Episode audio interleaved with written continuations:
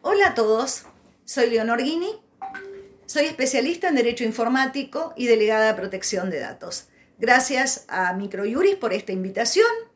Hoy voy a hablar de una aplicación muy preocupante que se llama WorldCoin. Para dar un contexto a este tema, les voy a hablar primero de lo que es la identidad digital descentralizada a grandes rasgos.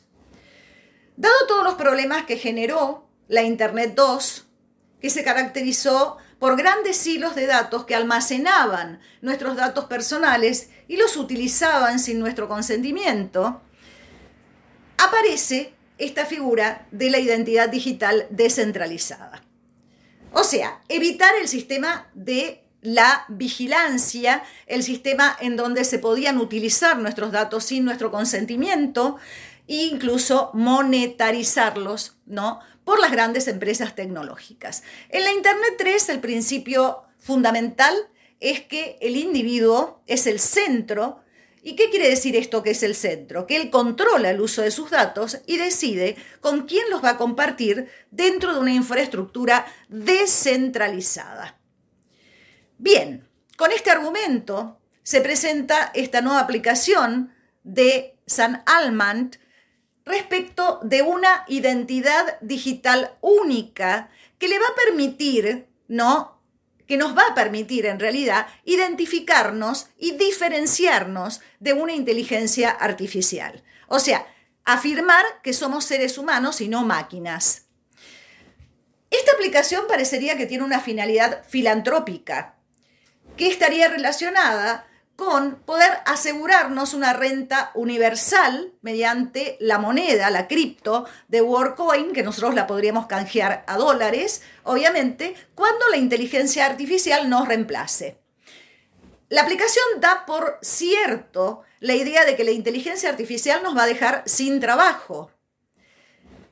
O sea, no, no, no está eh, basada en la idea de que la inteligencia artificial nos va a ayudar o nos va a complementar en nuestras tareas habituales, ¿no? O nuestras tareas automáticas, sino que nos va a reemplazar directamente.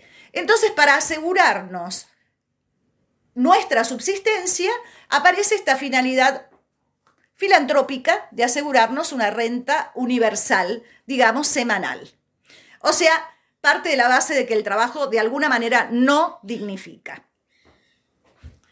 Bueno, ¿cómo funciona esta aplicación? La aplicación funciona con reconocimiento del iris en las orbes que tiene instalada ¿no? esta fundación, eh, esta fundación de Almant.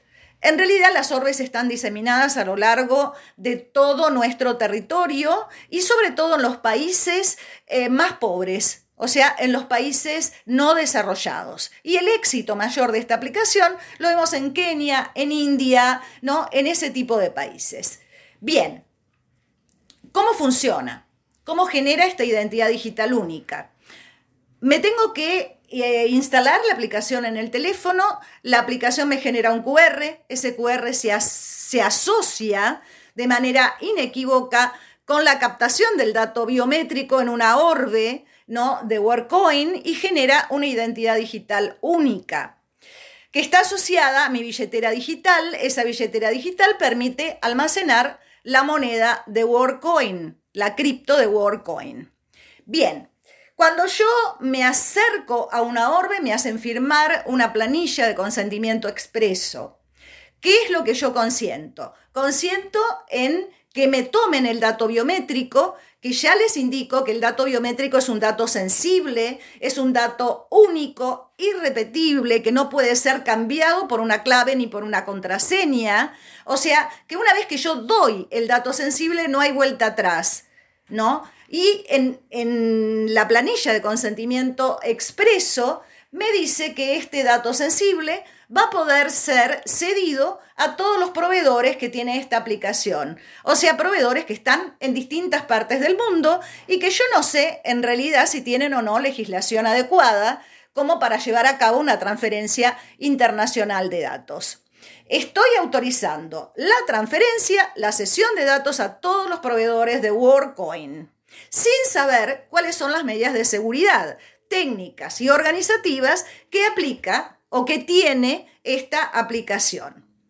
Bien, A todo esto, la aplicación dice que si yo acepto la custodia de los datos por la aplicación, ¿no? Esto implica que los datos van a ser almacenados en cualquiera de los países donde la aplicación tenga proveedores. Por otro lado, eh, mm, tenemos que tener en cuenta ¿no? que esta aplicación no asume ningún tipo de garantía ni ningún tipo de responsabilidad en el caso de filtración de seguridad, en el caso de hackeo, en el caso de mal funcionamiento del software.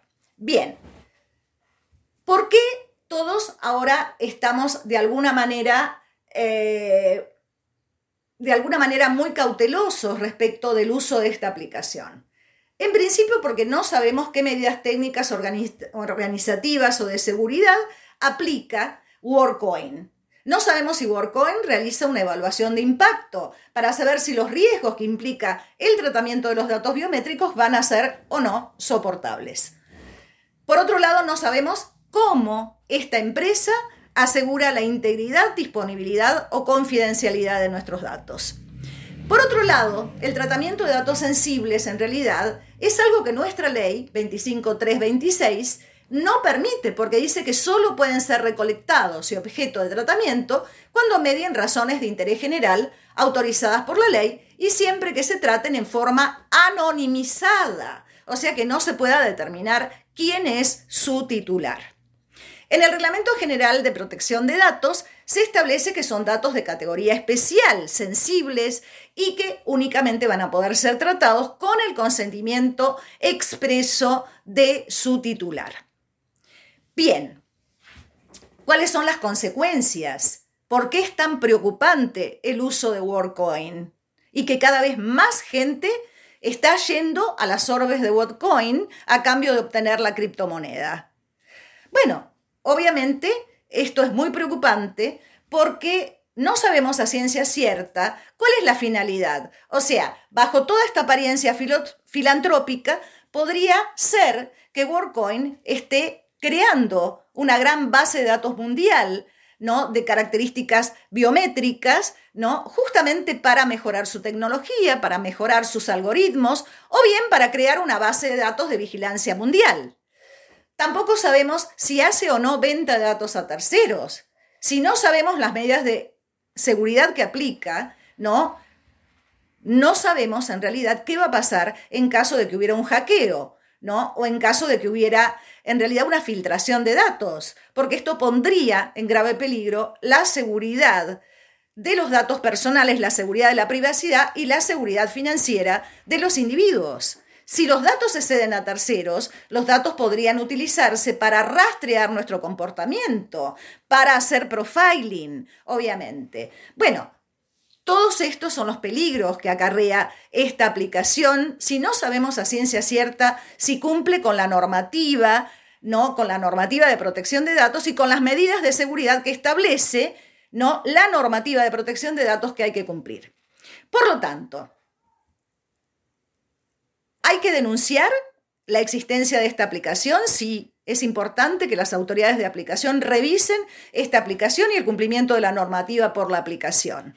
Y por otro lado, eh, hay que llevar a cabo no solamente una función tranquilizadora por la autoridad de aplicación, sino que todos tenemos que llevar a cabo una función de concientización respecto del uso, de lo que implica el uso o dar el consentimiento para el uso de nuestros datos sensibles, de las consecuencias que esto puede llegar a acarrear respecto de nuestros datos personales. Bueno, con todo esto me despido de ustedes. Eh, gracias por haberme acompañado, por haberme oído y hasta la próxima.